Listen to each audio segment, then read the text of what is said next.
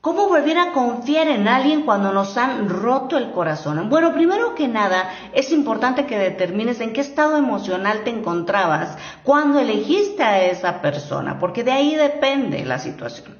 En segundo lugar, también es importante reconocer que esa persona tuvo comportamientos positivos y agradables contigo y agradecerlos. En tercer lugar, hay que darnos cuenta de que hay lecciones que aprender de esa relación para no volver a cometer los mismos errores la próxima vez que elijas a una pareja. Y por último, pero no menos importante, recuerda que cada ser humano somos un universo diferente y no puedes vivir desconfiando de todos por lo que te hizo una persona. Es difícil confiar, pero créeme, es más difícil vivir sin confiar.